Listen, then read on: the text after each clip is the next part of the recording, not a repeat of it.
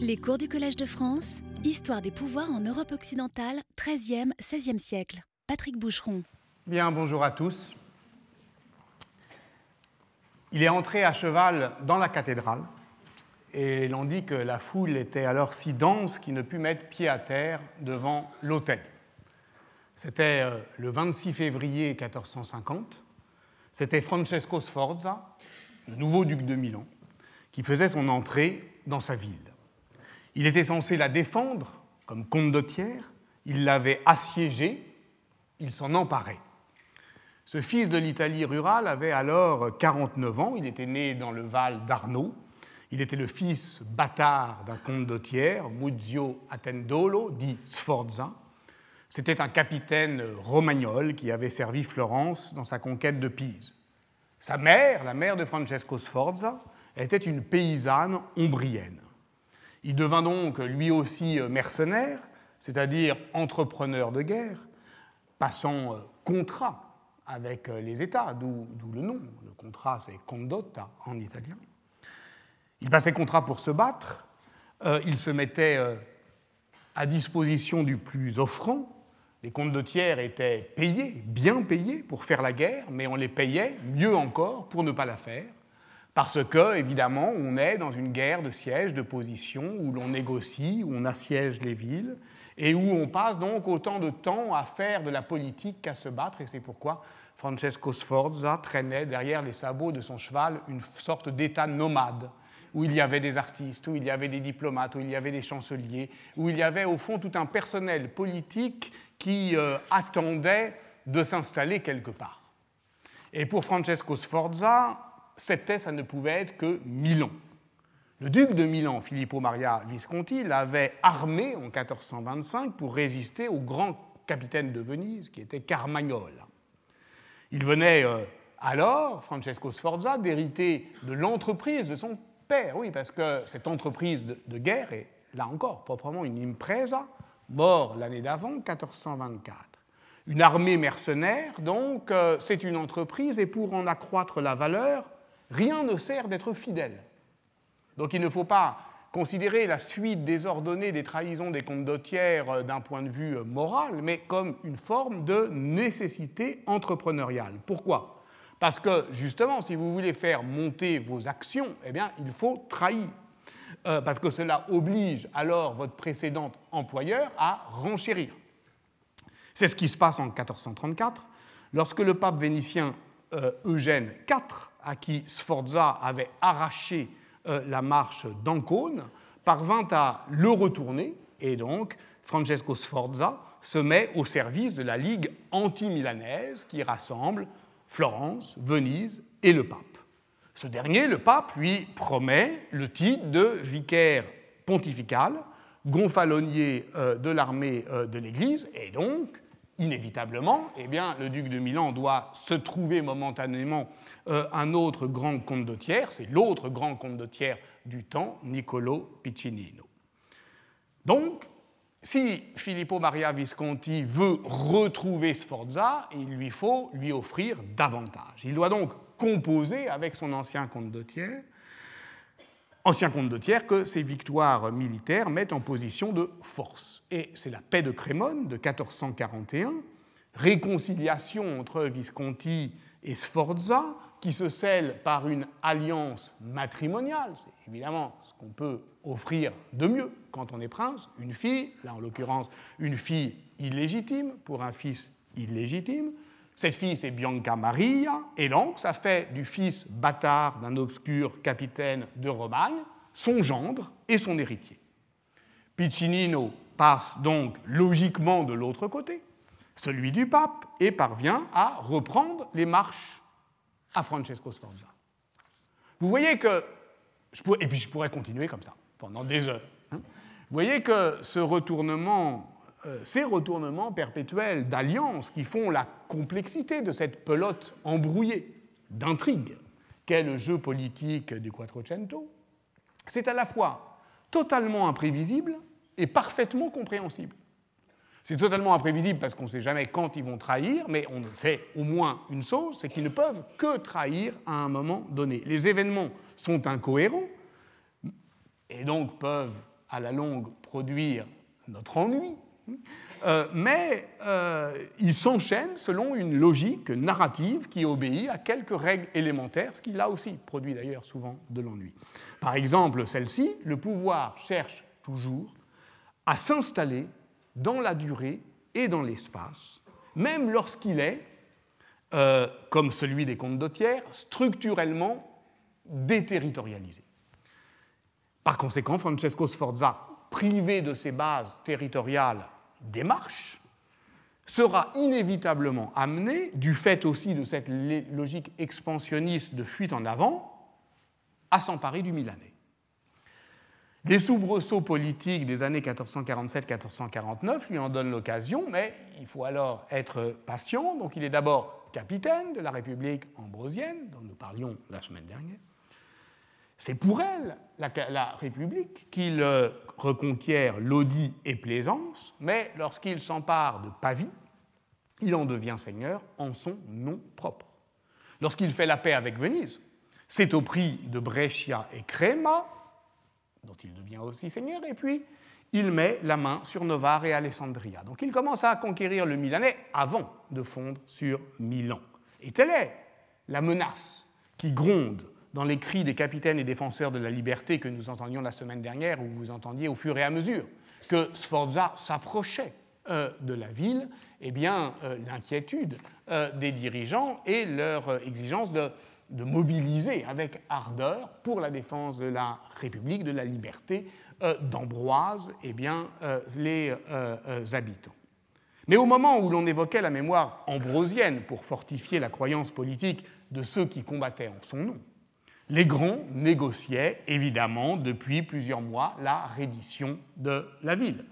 Reddition ou disons plutôt capitulation, si l'on se souvient de ce que veut dire capituler, c'est-à-dire le contraire de ce à quoi on pense aujourd'hui, c'est-à-dire, ça vient de capitula, c'est-à-dire des chapitres, c'est-à-dire négocier pied à pied, chapitre par chapitre, et c'est ce que va faire Francesco Sforza pour toutes les villes, c'est ce qu'on appelle les Capitoli di Dedizione, dont euh, euh, Giorgio Chitolini euh, a été précocement l'historien, le grand historien. Et donc, il y a cette négociation, et derrière cette négociation, un grand allié, le grand allié de Francesco Sforza, celui dont il va devenir l'obligé toute sa vie, de 1450, où il devient duc de Milan, à sa mort 1466, ce grand obligé qui, à force d'argent, d'influence, devient à Florence son prince dissimulé, même s'il se cache, vous l'avez reconnu, c'est comme de Médicis. Et d'une certaine manière,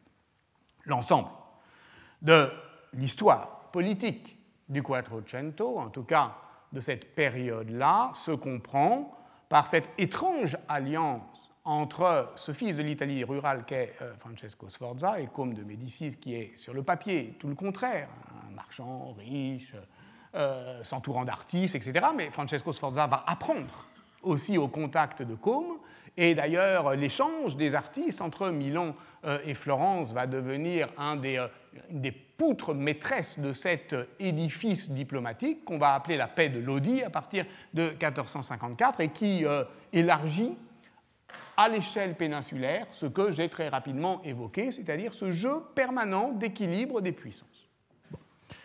C'est très important ça, hein euh, ce n'est pas notre sujet, je ne fais pas l'histoire générale de Milan, mais il ne faut jamais oublier que les Sforza sont en dette, mais clairement en dette, au sens propre, euh, vis-à-vis -vis de la banque Médicis.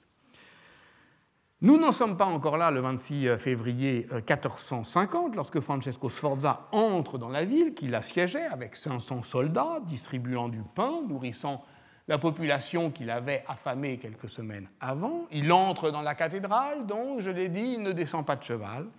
Il retourne dans son campement, et c'est là que les délégués de la commune de Milan, non pas les capitaines de la, euh, et défenseurs de la liberté dont on parlait la semaine dernière, mais les représentants de l'ancienne commune, lui apportent l'accord de reddition. Cela ne, lui suffit pas, il faut au comte de une acclamation populaire, c'est ça qu'il va euh, négocier, c'est-à-dire qu'on organise, et ça va se faire le 11 mars, euh, le rassemblement de tous les chefs de famille, c'est théoriquement quand même la base de la souveraineté populaire, une acclamation populaire, c'est-à-dire qui euh, définit contractuellement euh, la souveraineté par sa base, qui est la seule base légitime. Hein, je vous l'ai expliqué, ce paradoxe de cette Italie princière qui, au fond, n'a d'autre légitimité que le principe républicain. 11 mars, à Rengo, c'est-à-dire euh, l'ancienne place civique, acclamation populaire. Et dès lors, la légitimité politique de Francesco Sforza, duc de Milan, va reposer sur cette triple base conquête militaire, souveraineté populaire, continuité dynastique, puisque de toute façon, il est quand même le mari de Bianca Maria Visconti, la fille du duc. C'est tout cela que doit exprimer son entrée triomphale, la deuxième entrée, celle qui intervient mois plus tard, le 25 mars 1450, jour de l'Annonciation. La cérémonie est à la fois un défilé militaire, alors cette fois-ci on fait les choses en grand, mille fantassins, mille cavaliers, tous en armure euh, ou euh, habits euh, ou tenues d'apparat, c'est un défilé militaire, c'est aussi une procession civique, là aussi, bien en ordre, les magistrats, les chefs des métiers, l'Église, les ambassadeurs, le tout sous les vivats de la foule, et c'est enfin un cortège nuptial, puisque c'est avec son euh, épouse, Bianca Maria, qu'il entre dans la cathédrale, toujours à cheval, pour y recevoir le sceptre, les clés de la ville, et faire de son fils aîné, celui dont on va parler aujourd'hui, puisque je vais vous en parler essentiellement pour simplifier, de deux ducs de Milan, Francesco Sforza, 1450-1466, et Galeazzo Maria Sforza, son fils, 1466-1476. Il le fait comte de Pavie, comme les, euh, Visconti faisaient toujours avec leur héritier légitime. Tout cela donc se déroule selon le rituel ordinaire. Souvenez-vous de ce qu'on disait, de cette nécessité de la conformité à l'institution d'une fête la fois dernière. Tout cela selon le rituel ordinaire, le parcours, les rythmes, les acteurs, les mots des entrées des ducs de Milan au temps des Visconti, avec cependant un absent de taille, mais lui aussi, vous l'avez deviné, c'est Ambroise. Car c'est bien en son nom, bien entendu, que les Milanais prétendaient pouvoir se passer de princes. Dès lors que les princes reviennent et l'on va voir que ce qui revient avec les princes au temps des Sforza, c'est plus que même, c'est une certaine idée politique qui les dépasse, qui les exacerbe, je dirais même, puisque c'est un moment d'exaspération paradoxale du pouvoir princier dont j'ai à vous parler ce matin. Au moment donc où les princes reviennent, la mémoire ambrosienne risque de devenir infréquentable. Qu'est-ce qu'on fait de ce nom est-il compromis par l'usage militant qu'en ont fait les amoureux de la liberté entre 1447 et 1449 C'est ça le problème. Et si oui, cette compromission est-elle définitive? Telle est la question qui donne son titre à la séance d'aujourd'hui, Comment oublier Ambroise? Elle pose une fois de plus cette question, ce que Jacques Derrida appelait la grave question du nom. Dès lors que certains agissent au nom d'une valeur ou d'une fidélité ou d'une religion, dès lors que l'on peut estimer à bon droit qu'ils agissent mal, dès lors simplement qu'ils ont perdu politiquement, que fait-on de ce nom, de ce au nom de quoi ils agissaient? C'est une question pour aujourd'hui car cette expression de Jacques Derrida, la grave question du nom, je la trouve dans une intervention de 1994, publiée en 2000 sous le titre Foi et savoir, où l'on lit ceci. Il faudra discerner. L'islam n'est pas l'islamisme, ne jamais l'oublier. Mais celui-ci s'exerce au nom de celui-là. Et c'est la grave question du nom. Ne jamais traiter comme un accident la force du nom dans ce qui arrive, se fait ou se dit au nom de la religion. Ici, au nom de l'islam. Pour nous, ici, de manière évidemment moins brûlante, mais vous comprenez que je choisis dans le passé de quoi penser calmement, donc efficacement, les hantises du présent, ce nom, c'est celui d'Ambroise. Donc on tentera de même de ne pas traiter comme un accident la force du nom dans ce qui est arrivé, s'est fait ou s'est dit durant ces années.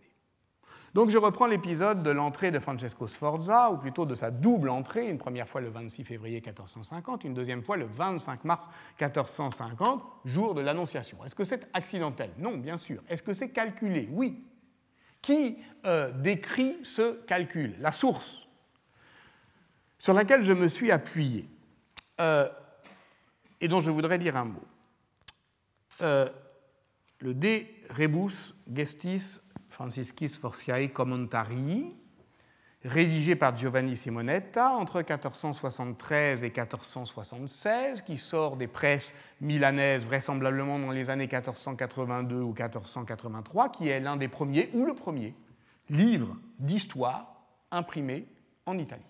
C'est pas rien plus, c'est un énorme livre, ça fait 580 euh, euh, folios, donc c'est un investissement considérable. Vous savez que l'imprimerie, au départ, comme c'est justement euh, très cher, ben, on, imprime les best-sellers. Donc un livre d'histoire, en plus d'histoire immédiate, c'est vraiment qu'il y a une exigence de propagande très forte, et comme l'a montré Gary Yanziti, l'œuvre de Simonetta est une œuvre majeure qui arrime l'historiographie humaniste à la propagande d'État.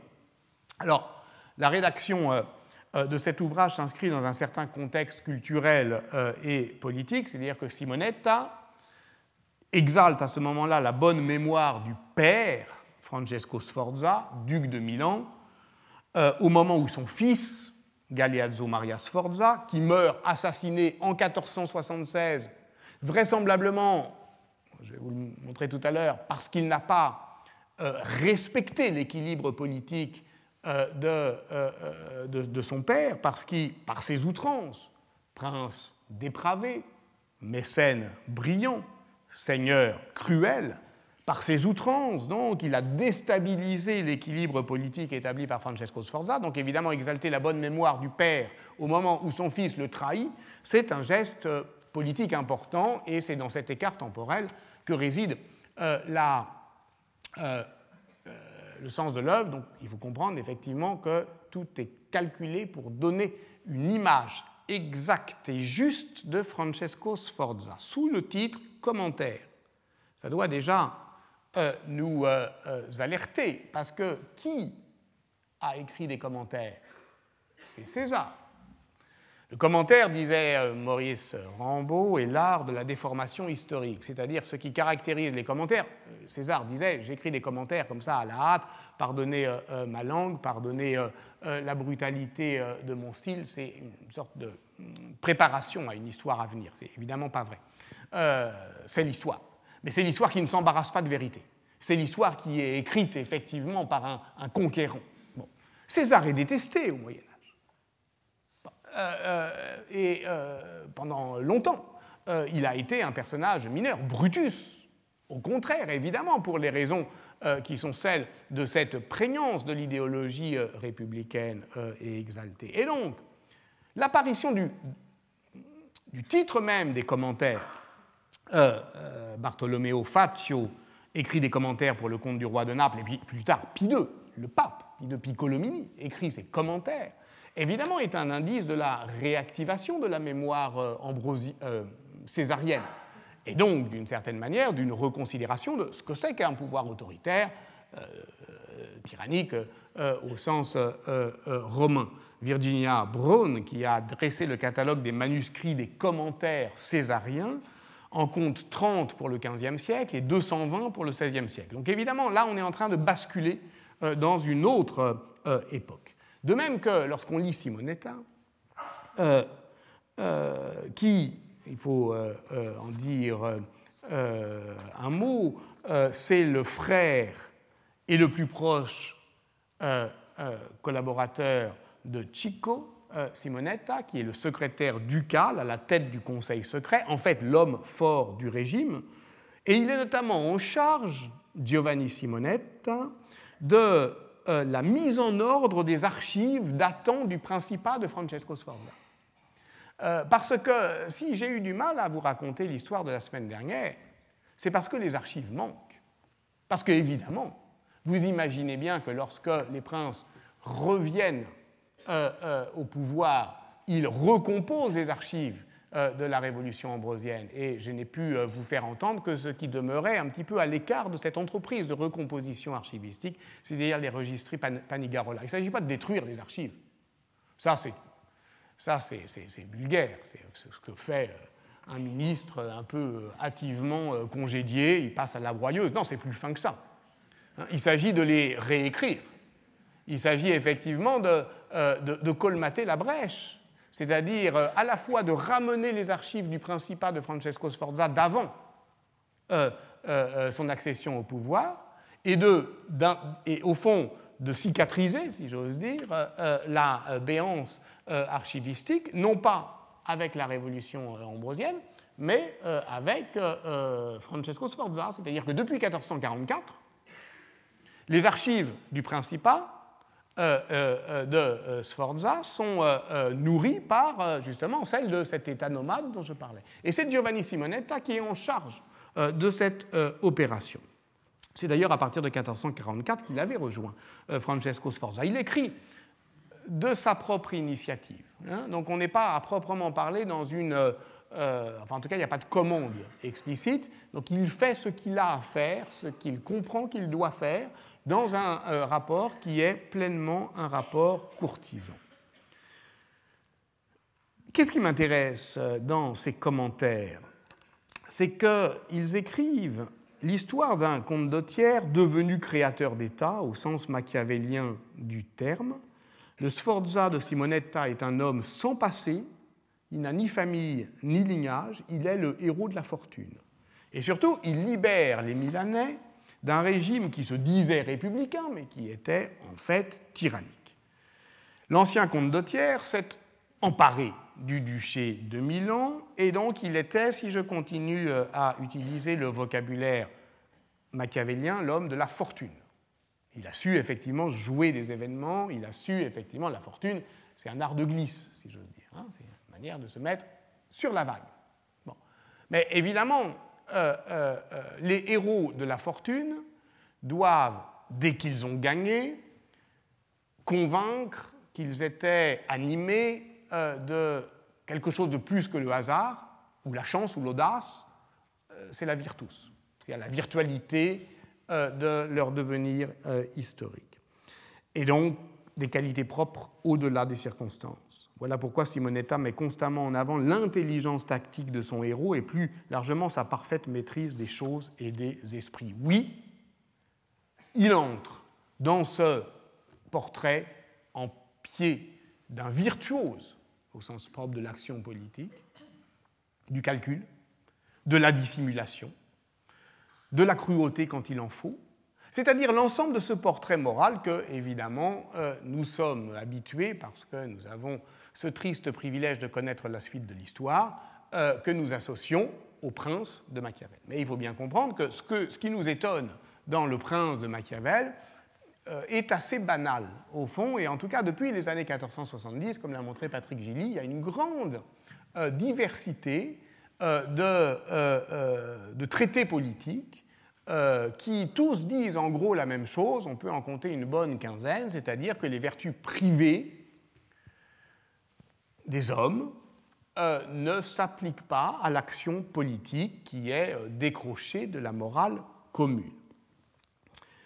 Et qu'il y a une forme d'exaltation du pouvoir où, par exemple, la cruauté n'a pas à être occultée. Et donc, Simonetta décrit comment euh, Francesco Sforza, pour mener ses guerres de siège à Plaisance ou à Pontevico notamment, sème parfois terreur et désolation, c'est la marque d'un homme droit qui ne plie pas devant les dures exigences de la guerre, mais il sait aussi calculer le moment où il obtiendra davantage encore en faisant montre de clémence. c'est pour ça que Simonetta décrit comment il a d'abord affamé les Milanais et puis ensuite il est arrivé en prince nourricier en euh, euh, distribuant pain euh, et victuailles. Il montre aussi, et là vous voyez, il y a un extraordinaire, une extraordinaire rupture, il rentre à Milan le jour de l'Annonciation. Simonetta ne le décrit pas comme un miracle, il le décrit comme un bon calcul. C'est-à-dire qu'entre le 26 février et le 25 mars, Francesco Sforza attend, il négocie, et puis il cherche un bonjour pour euh, euh, faire son entrée. Donc vous voyez que ce portrait en pied d'un prince virtuose de l'action politique pose donc la question du calcul conscient des effets de mémoire, dans un sens que l'on peut évidemment qualifier de machiavélien. Et c'est à peine un anachronisme pour les raisons que je viens de dire. Est-ce que cela autorise les historiens à décrire des politiques mémorielles sur le mode du calcul, de la stratégie, voire de la manipulation, c'est-à-dire au fond du gouverner, c'est faire croire, axiome de euh, l'action machiavélienne. On connaît les risques de telles reconstructions qui font euh, de la machina memorialis l'instrument de la volonté d'un machiniste tout-puissant qui mène librement, consciemment les manipulations du souvenir. C'est vraiment, je dirais, euh, le péché véniel de toutes les études sur les usages politiques de euh, de la mémoire, c'est-à-dire de, croire qu'il y a quelqu'un derrière euh, euh, ce théâtre qui tire les ficelles de marionnettes. Or, évidemment, pour comprendre ce que c'est qu'une machine de mémoire, il faut imaginer ce que Michel Foucault appelait une machine sans machiniste. C'est-à-dire qu'il n'y a personne qui manipule, mais il y a une forme, une configuration de pouvoir, une un équilibre de, force entre différents entrepreneurs euh, de, de, mémoire qui, d'une certaine manière, crée les conditions de l'histoire qu'on a à raconter. Les princes ont-ils voulu oublier Ambroise? Et y a-t-il en politique des oublis volontaires? Rien n'est plus difficile à aborder pour l'historien que cette question, faire l'histoire d'un oubli. Euh, il convient donc de poser d'emblée euh, le paradoxe face au trouble. Le discours du rappel à l'ordre que délivrent les pouvoirs établis ou rétablis oscille toujours entre une politique de l'oubli et une politique de la remémoration.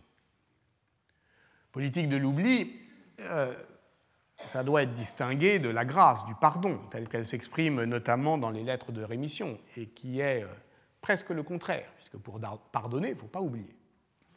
Euh, même si, évidemment, euh, toutes les lettres de rémission, par exemple, il y en aura, où le prince montre sa bienveillance, ont des formes aussi d'amnistie ou d'amnésie euh, volontaire. Sur ce point, le modèle historiographique est évidemment antique. C'est le livre de Nicole Laureau, La cité oubliée, qui euh, euh, commente longuement cette première amnistie de l'histoire en 403 avant notre ère, qui clôt la tyrannie des Trente, ayant débouché sur la guerre civile à Athènes, la stasis.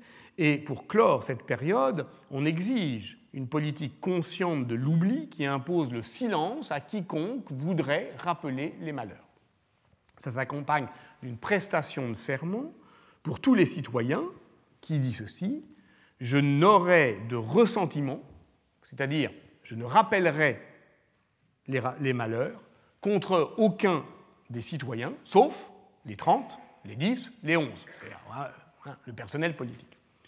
Et Nicole Laureau de commenter, ce qui se passe ici est un échange symbolique, oubli de la victoire contre oubli du ressentiment.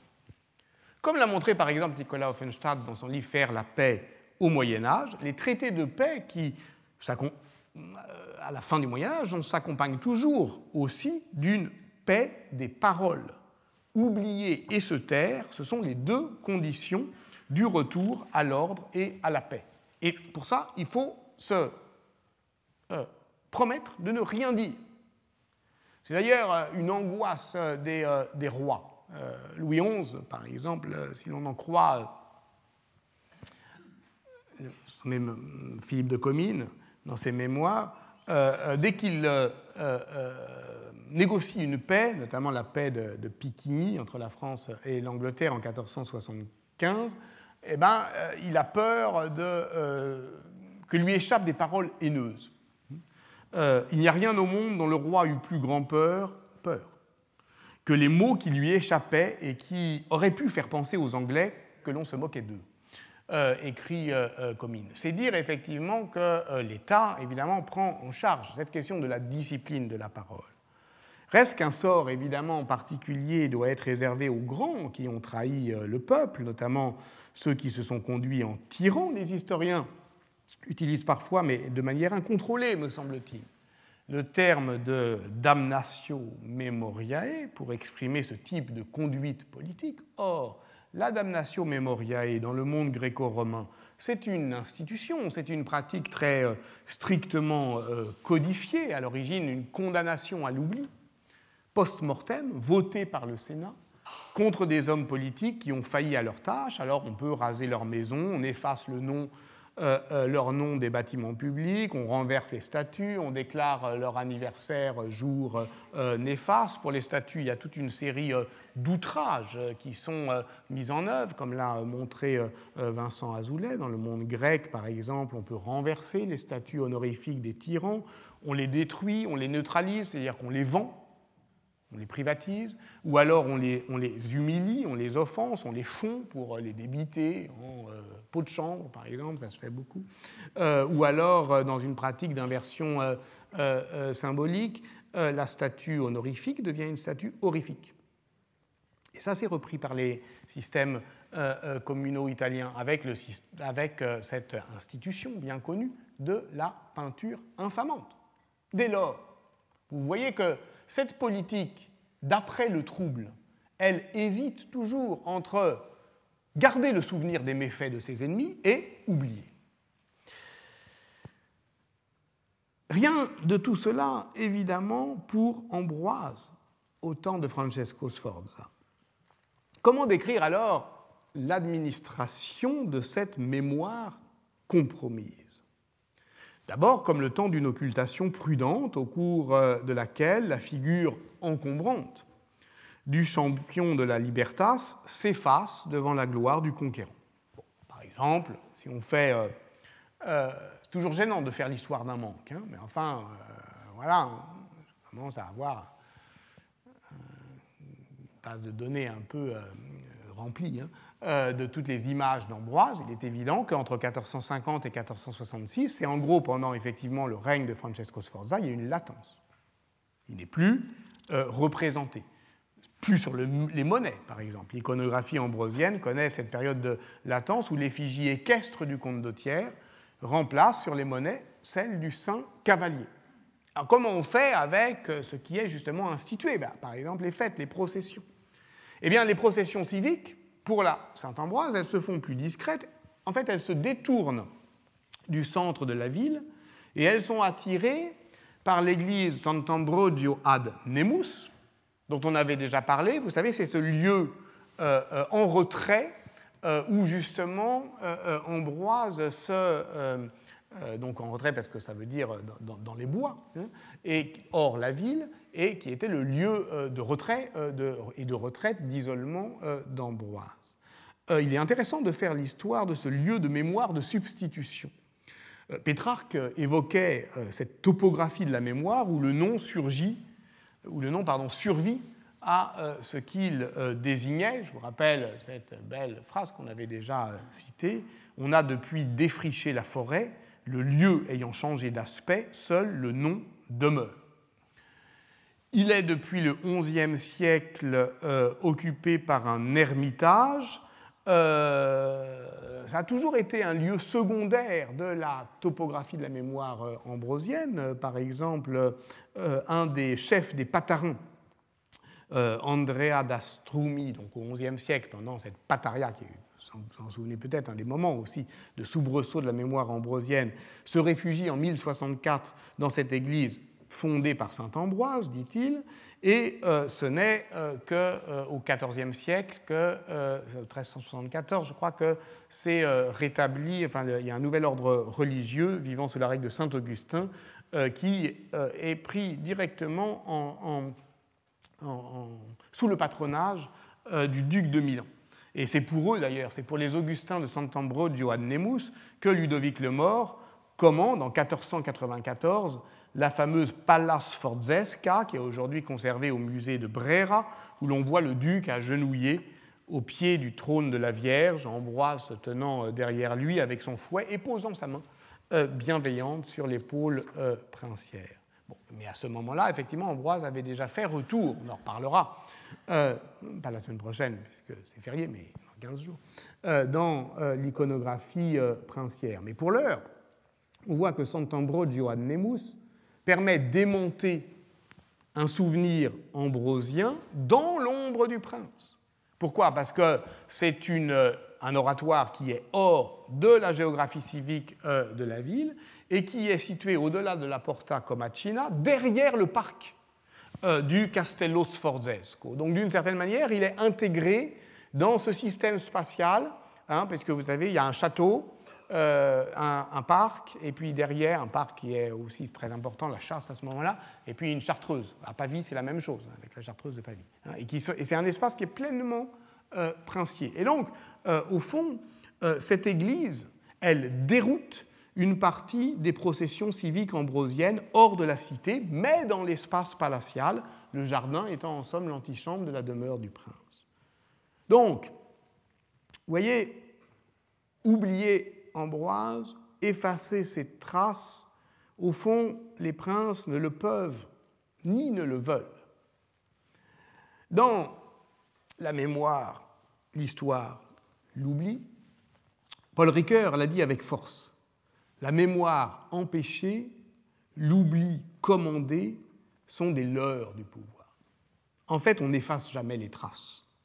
En fait, on peut les brouiller on peut les réaffecter à d'autres usages, on peut les rendre un temps indisponibles, on peut euh, les euh, euh, recouvrir par d'autres, mais le pouvoir use plus fréquemment de ce que le philosophe appelle l'oubli d'indisponibilité.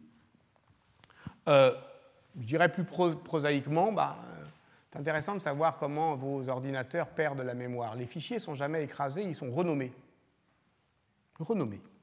Et d'ailleurs, quand un virus vient tout saccager, il ne euh, euh, va pas euh, toucher les données, il va toucher les noms des fichiers et les chemins qui mènent du nom aux données,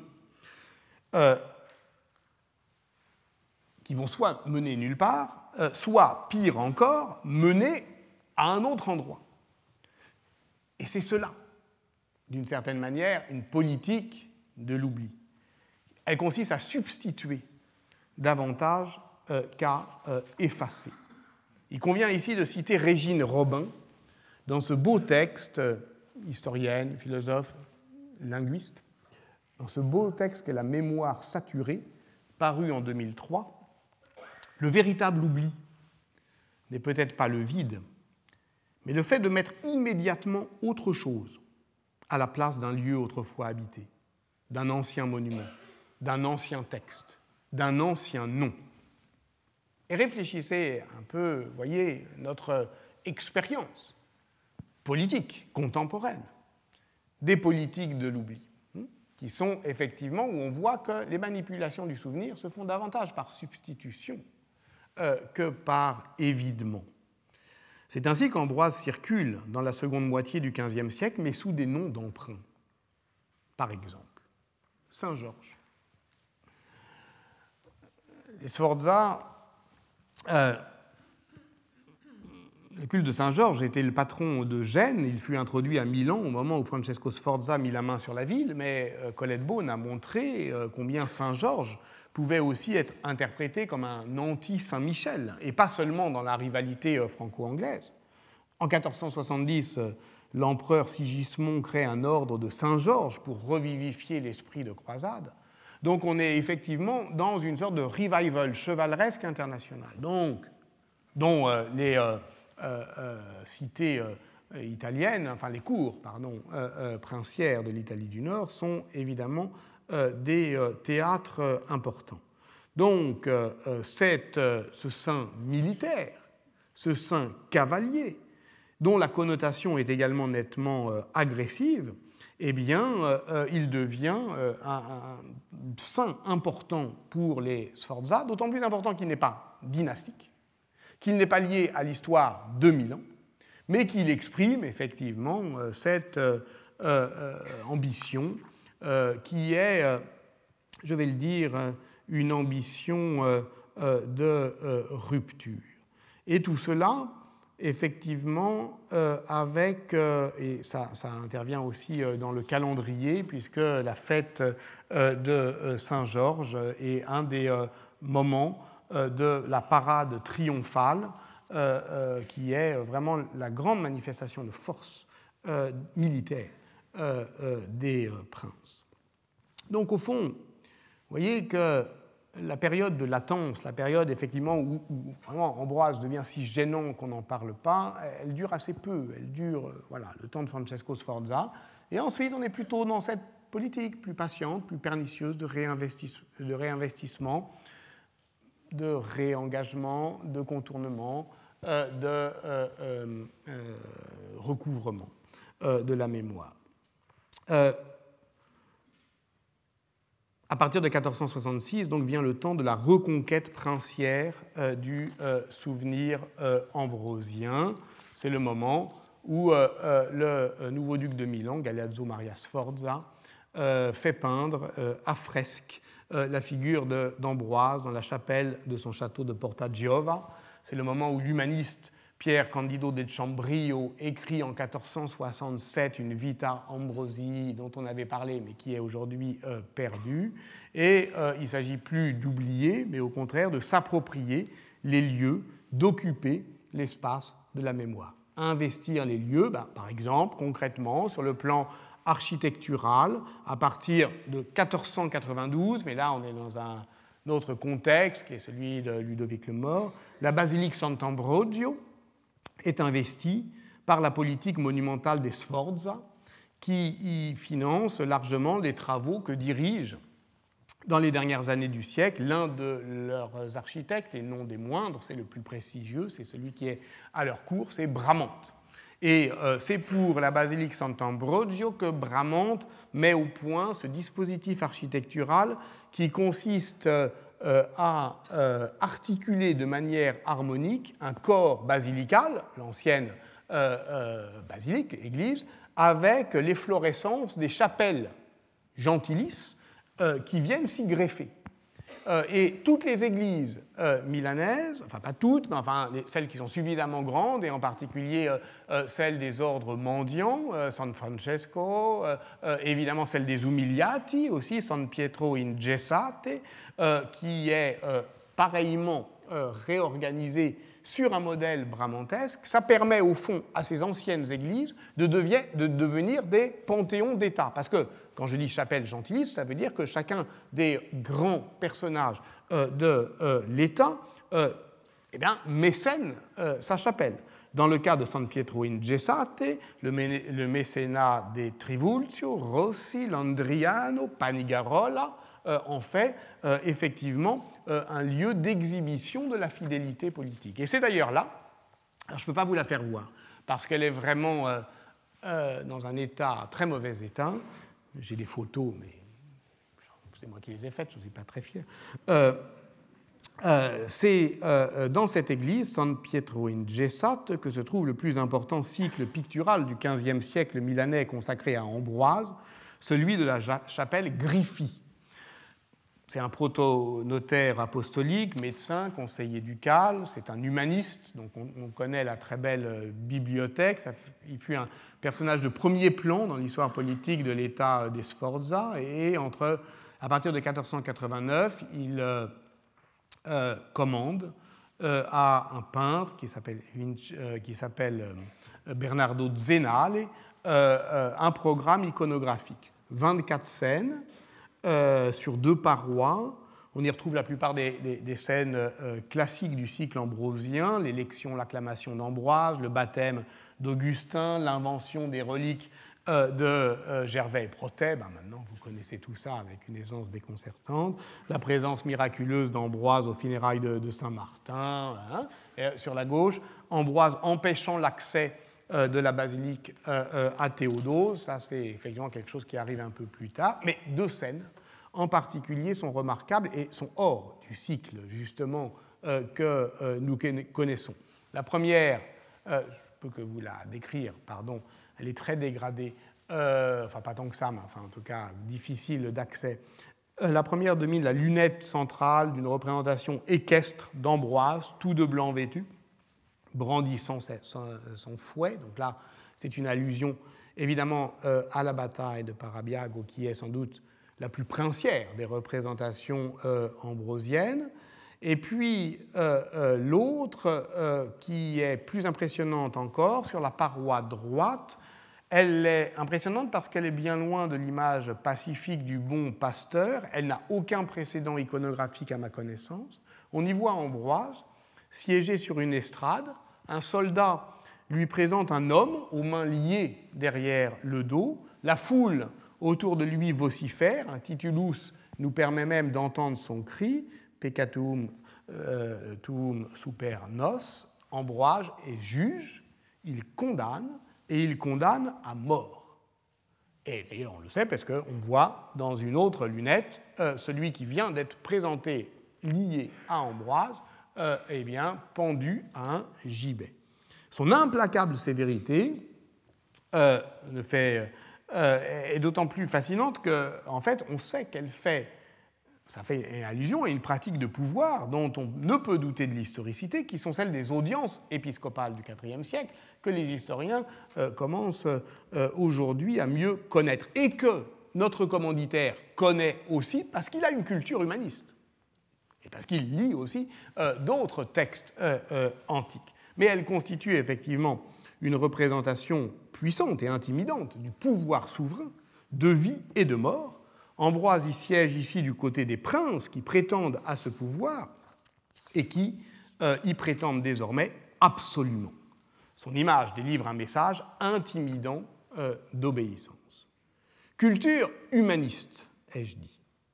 Car d'une manière générale, la seconde moitié du XVe siècle est un moment intense de redécouverte par les humanistes du patrimoine ambrosien. La Vita de Paulin de Milan est imprimé en latin en 1474, 77, 88 et en italien en 92. D'autres écrits ambrosiens sortent des presses milanaises euh, qui souvent par l'intermédiaire des humanistes romains sont diffusés dans toute l'Europe. C'est une mise en forme par l'imprimerie, encore une fois, euh, de la mémoire ambrosienne et un jalon essentiel de sa transmission. Cette volonté de préservation, elle anime les réformateurs du XVe siècle, comme l'archevêque Francesco Pizzolpasso, le cardinal Giovanni Arcimboldi, mais de tout cela, euh, je parlerai euh, la fois prochaine, puisqu'il s'agit au fond de cette grande tendance qui va être celle aussi du XVIe siècle, qui consiste à patrimonialiser notamment la liturgie ambrosienne, ça va se faire massivement euh, avec euh, les Borromées, précisément pour la euh, réformer. Donc c'est d'un même mouvement qu'on prétend transmettre et réformer. Transmettre, oui, mais transmettre en tant que patrimoine. C'est-à-dire, et j'insiste là-dessus, en le transmettant et avec cette solidification textuelle que permet effectivement l'imprimerie, on le transforme en un passé. Et de ce point de vue, une fois de plus, Pétrarque est à la fois un précurseur de l'humanisme du Quattrocento et un homme du Moyen Âge.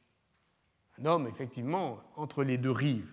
Car lui, vous vous en souvenez, il veut voir Ambroise vivant, ce que j'ai appelé par opposition à la culture de la citation, c'est-à-dire citer, c'est prélever des extraits d'un texte autre, mais que reconnaît comme autre, hein, euh, et euh, qu'on identifie comme autre, euh, par opposition à la culture de la citation, ce que j'ai appelé la culture du remploi.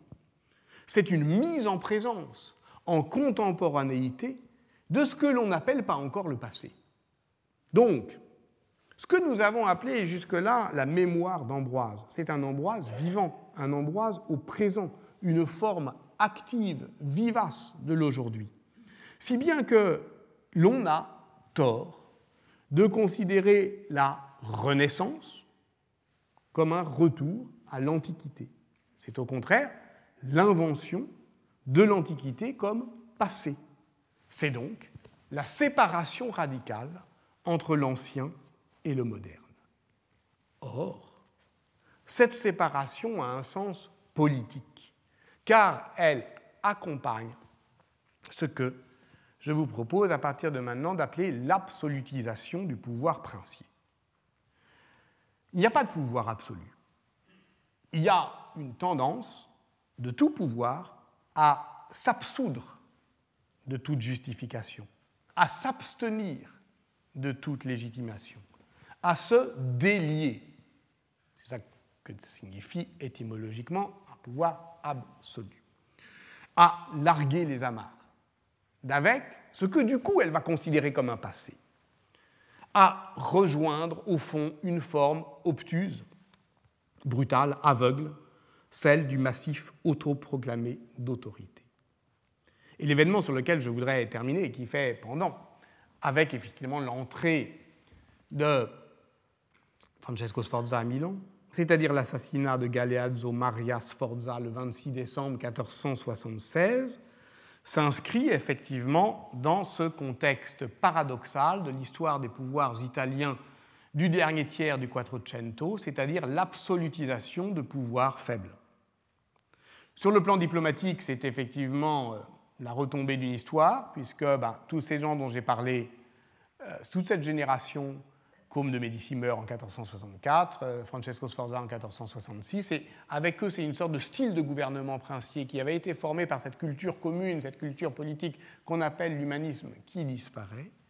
Avec eux disparaît aussi euh, un équilibre politique qui est l'édifice de la paix de Lodi, hein, qui commence effectivement à se fissurer, et avec euh, l'édifice diplomatique de la paix de Lodi, le consensus social autour du style de gouvernement euh, princier. Commence alors euh, la mauvaise saison des assassinats politiques. Dans sa thèse, Renaud Villard en a fait l'histoire sérielle. Il, après, on pourrait discuter de son échantillon, mais enfin bon, il prend toutes les, toutes les violences souveraines, c'est-à-dire les atteintes au corps du souverain. Euh, en gros, euh, il identifie trois moments. Entre 1380 et 1470, il y en a deux, trois par an. Entre 1470 et 1570, il y en a 8 à 10 par an. Et puis ensuite, après, en 1570, ça retombe. Donc il y a une euh, densification de l'intensité criminelle à partir de 1470. C'est-à-dire qu'au fond, jusque-là, un coup d'État peut se passer de l'assassinat du prince après 1470, c'est plus difficile. Or, cet assassinat politique ne doit pas être simplement euh, une, euh, euh, un escamotage, une disparition, mais un sacrifice rituel. Il s'agit proprement d'un acte public, et c'est cela qui se passe le 26 décembre 1476, où ce, cette, ce prince qui a déséquilibré par son, le faste de sa cour, par effectivement euh, le désordre de son ambition, par euh, sa sexualité débridée, enfin bon, bref, par tous les euh, ingrédients typiques du pouvoir tyrannique, cet équilibre politique de son père. Il est atteint de 14 coups de couteau, il meurt immédiatement. Dans ma thèse, j'avais dit, il a atteint 14 coups de couteau, il meurt sur le coup. Et j'avais un, correcteur euh, qui m'avait dit lequel? Bah, comme quoi, c'est pas facile d'écrire. Bon. Euh, donc il meurt immédiatement, disons. Son cadavre est exposé euh, dans le cœur du dôme de Milan. Et ce qui est intéressant, c'est de voir comment, du point de vue dramatique, euh, tout est calculé justement dans, cette, euh, euh, dans cet acte. On a choisi la fête de Noël, le 26 décembre, le lendemain, mais qui est au fond la fin d'un cycle qui, à Milan, dans le système de cours, commence à la Saint-Ambroise, précisément le 7 décembre, et s'achève par euh, une grande euh, fête princière. On a choisi euh, l'église Santo Stefano, c'est-à-dire tout près du centre civique dont on accuse les princes d'avoir déserté l'exercice et la résidence pour se retrancher dans le Castello di Porta Giova. On a choisi aussi une, le lieu le plus public, euh, puisque, euh, au fond, ce qui est important, c'est que les conjurés cherchent l'éclat rituel du tyrannicide. Ils veulent régénérer par le sang du tyran, du mauvais prince, un pacte politique qu'il avait rompu. Et donc, ils ne cherchent pas à s'en tirer. Ils savent d'ailleurs qu'ils n'ont aucune chance. C'est, euh, pour le coup, un sacrifice. Hein. C'est un attentat suicide. Hein. Ils sont d'ailleurs immédiatement ils cherchent la visibilité maximale pour leurs gestes en plein jour, dans une église, à la fin de ce cycle de Noël, et donc ils n'ont aucune chance d'y réchapper. Et puis on sait qui c'est, ce sont des jeunes patriciens euh, épris des idées humanistes, et parmi eux est Giovan Andrea Lampugnani, qui est le neveu d'un des leaders de la République ambrosienne. Donc, comme souvent dans l'histoire des révoltes, il y a aussi une mémoire familiale une mémoire euh, privée euh, de euh, la, le geste révolutionnaire. Et quant à son compagnon Girolamo Olgiati, dont les aveux sont reproduits par l'historien Bernardino Corio, il décrit longuement les préparatifs très ritualisés de la conjuration. il raconte notamment comment les conjurés se rendirent au petit matin à la basilique Sant'Ambrogio pour y faire leur serment, ce sont des conjurés au sens propre, et qu'avant de passer à l'acte, acte sacrificiel, ils se sont recueillis devant une image d'Ambroise. Sept ans plus tard, décembre 1483, une nouvelle conspiration vise Ludovic Sforza, qui gouverne le duché de Milan au nom de son neveu, elle est éventée, mais on apprend que l'assassinat politique devait également intervenir de manière éclatante le jour de la Sainte-Ambroise et dans la basilique Sant'Ambrogio. En réalité, le plan des conspirés au dernier moment est modifié. Il décide de frapper le prince dans son château. C'est un courtisan, Aloisio Vimercati, qui est arrêté au moment où il avance vers le prince avec une dague cachée sous sa veste. Il est décapité aussitôt, c'est bien confisqué. Mais un autre des conjurés, qui n'est pas noble, un marchand du nom de Pazzino subit un sort différemment cruel. Il est emprisonné, enfin, il est mis dans un château à côté, torturé, petit château de Sartinara, et gardé en vie, et on vient le torturer tous les ans, le 7 décembre, le jour de la Sainte-Ambroise, deux traits de corde, clac, clac, pour continuer à le punir du crime qu'il voulait commettre en son nom, au nom d'Ambroise. Tout cela d'après euh, l'historien Bernardino Corio, et je remercie euh, Séverin Duc ici même de m'avoir signalé euh, ce passage, qui me semble d'ailleurs être éclairé à la noire lumière d'un autre texte, dû à la plume d'Antonio Averlino, dit le Filaret, dans son traité d'architecture qu'il a écrit pour Francesco Sforza. Construisait aussi, bah, notamment le château, pour Francesco Sforza, et il euh, écrit pour lui euh, l'histoire non pas d'une ville idéale, mais de l'idéalisation de la ville réelle, en tout cas d'une ville où l'on ne mène pas une vie idéale, parce que voilà, on vit, on meurt, euh, on, on, commet des crimes, et donc il faut une prison. Et comment il décrit cette prison? Dans la Sforzinda, c'est-à-dire voilà, euh, dans la ville euh, du prince, la ville qui correspond à l'idée que le prince se fait euh, de lui-même. Cette prison s'appelle Ergastolone. Elle est située hors de la ville. Elle est composée de quatre hautes tours portant chacun le nom d'un tourment associé à un crime. Donc on est déjà dans cette adéquation entre le crime et le châtiment. Et lorsque un criminel arrive au pénitencier d'Ergastolone, on le hisse jusqu'au sommet de la tour que son délit lui assigne, et là on procède à l'exécution capitale, mais en fait c'est un simulacre de l'exécution capitale. Tout le monde croit qu'il est mort, mais en fait il redescend dans ce qui est en fait une cité des tourments où il est torturé toute sa vie. Et puis, euh, quand il n'est pas torturé, il travaille aussi pour l'État où il y a des, un travail forcé. Vous voyez que, imaginant Ergastolone, Philarète entend concilier trois exigences politiques apparemment contradictoires l'éclat des supplices, d'abord. personne ne saura jamais, vu de la ville, que les prisonniers ne sont pas tués en haut des tours.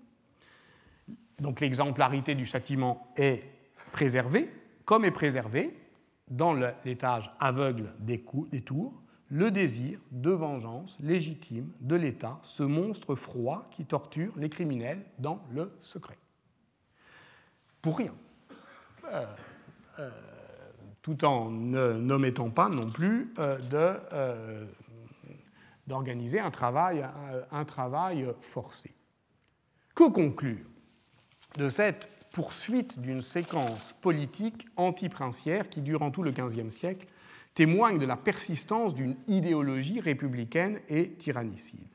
À chacune de ces étapes, vous l'avez compris, se trouve mobilisé le souvenir d'Ambroise. Donc nous sommes plutôt confortés sur les hypothèses qu'on avait posées la fois dernière. On voit que le nom d'Ambroise ne se laisse pas manipuler si aisément par la politique mémorielle des vainqueurs.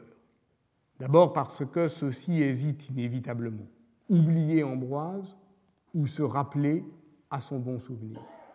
Effacer ses traces ou les réaffecter. Tout cela en même temps, sans doute, dès lors que l'on ne peut commander l'amnésie.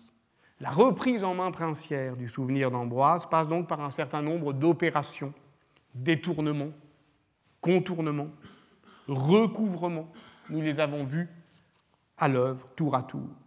Elles ne sont que partiellement efficaces car elles se heurtent à la gravité de la question du nom, c'est-à-dire au fond comment discriminer l'héritage, pour le dire encore comme Jacques Derrida, mais dans un autre livre qui s'appelle Spectre euh, de Marx. Euh, vous voyez que toute politique de containment fuit de toutes parts. Si la mémoire est fissurée, il est impossible de colmater la brèche. Il y aura toujours des contre-conduites, des contre-discours, des contre-mémoires. Toujours des gens qui se souviendront différemment d'Ambroise, même si toute une politique vise à le détourner, le contourner, le recouvrir. Pourtant, et c'est la seconde conclusion que je voudrais risquer ici, il y a bien eu une séparation princière, une rupture dans le continuum de la mémoire, qui est liée à l'absolutisation paradoxale du pouvoir princier, qui s'observe dans l'architecture, lorsque les palais assument avec morgue la rupture urbanistique qu'entraîne la définition d'un espace authentiquement sacré, qui s'observe dans la peinture, euh, lorsqu'on voit d'un coup les commanditaires démoder eh bien, euh, le grand style gothique international, Pisanello, etc., euh, pour faire soudainement le choix d'une abstraction dédaigneuse des délices d'un passé continué, qui s'observe aussi dans les discours, dans les pratiques politiques, où l'on voit que ce pouvoir se veut, même s'il est faible, absolu, c'est-à-dire qu'il largue les amarres qu'il retient aux anciens pôles de, légitimation. Donc gouverner, c'est souvent marcher dans des traces, c'est parfois les brouiller un peu, c'est plus rarement les substituer à d'autres, mais lorsque, effectivement, on a des gouvernements euh, de rupture, c'est-à-dire qui veulent effectivement dégager toute cette histoire lente et continue réemployée pour euh, le constituer en passé, c'est-à-dire, je le répète, séparer l'ancien et le moderne, alors aussi euh, on a quelque inquiétude ou quelque euh, raison euh, d'avoir peur. C'est pour ça que j'ai insisté de bout en bout sur la question de la cruauté de l'État. On dit de la Renaissance qu'elle est un temps de remémoration de l'Antique, ce qui est vrai, évidemment, mais elle fut aussi portée par cette ambition-là, absolue, d'un renoncement au temps qui fut. Autrement dit, et contre toute euh, intuition, la Renaissance fut oublieuse. Et ça, c'est nous qui l'avons oublié. parce qu'on ne la considère pas comme autre chose qu'une réactivation du passé, alors qu'elle constitue, on le voit bien dans le cas d'Ambroise, le passé comme passé. C'est à partir de ce moment-là qu'Ambroise devient, on le verra sans doute la fois prochaine, un auteur tardo-antique, un auteur de l'Antiquité tardive, ce qui était inimaginable pour ceux qui en faisaient tranquillement un contemporain. Merci et à, et à dans 15 jours. Retrouvez tous les contenus du Collège de France sur www.colège-2-france.fr.